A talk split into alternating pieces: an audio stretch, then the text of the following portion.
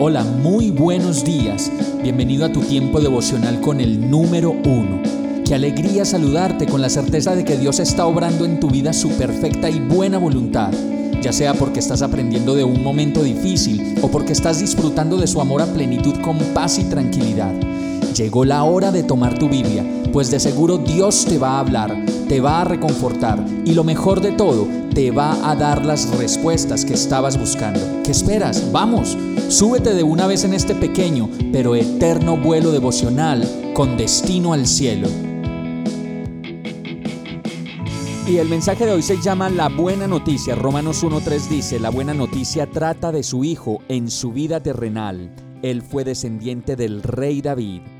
Yo, Pablo, dice la palabra en Romanos 1.7, esclavo de Cristo Jesús y elegido por Dios para ser apóstol y enviado a predicar su buena noticia, escribo esta carta. Dios prometió esa buena noticia hace tiempo por medio de sus profetas en las sagradas escrituras. La buena noticia trata de su Hijo, en su vida terrenal. Él fue descendiente del rey David y quedó demostrado que era el Hijo de Dios cuando fue resucitado de los muertos mediante el poder del Espíritu Santo. Él es Jesucristo nuestro Señor. Por medio de Cristo, Dios nos ha dado a nosotros como apóstoles el privilegio y la autoridad de anunciar por todas partes a los gentiles lo que Dios ha hecho por ellos, a fin de que crean en Él y lo obedezcan, lo cual dará gloria a su nombre. Y ustedes están incluidos entre los gentiles que fueron llamados a pertenecer a Jesucristo les escribo a todos ustedes, los amados de Dios que están en Roma y son llamados a ser su pueblo santo.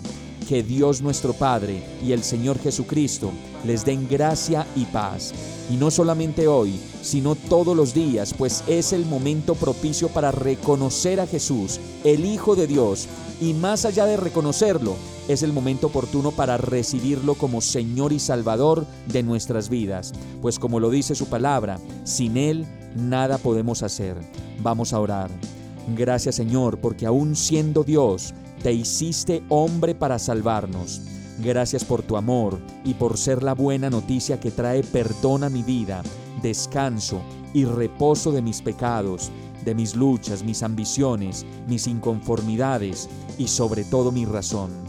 Hoy te recibo nuevamente y para siempre en mi corazón como mi Señor y mi Salvador arrepentido y completamente confiado de recibir tu perdón, de recibir una nueva vida, una nueva oportunidad de vivir y de llegar a ser la persona que tú diseñaste para que fuera desde la eternidad.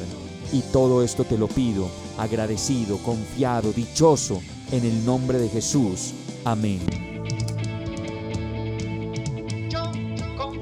Hemos llegado al final de este tiempo con el número uno no te detengas, sigue meditando durante todo tu día en Dios, descansa en Él, suelta los remos y déjate llevar por el viento suave y apacible de su Santo Espíritu. Solo compártelo con quien lo necesite y ames. Hoy, de la mano de Dios, todo será un gran día. Para más información visita nuestra página www.iglesiabierta.com o llámanos al 313-334-0116. Oramos y rogamos para que cada día te enamores más de Dios y para que no pares de pasar todo tu tiempo con el número uno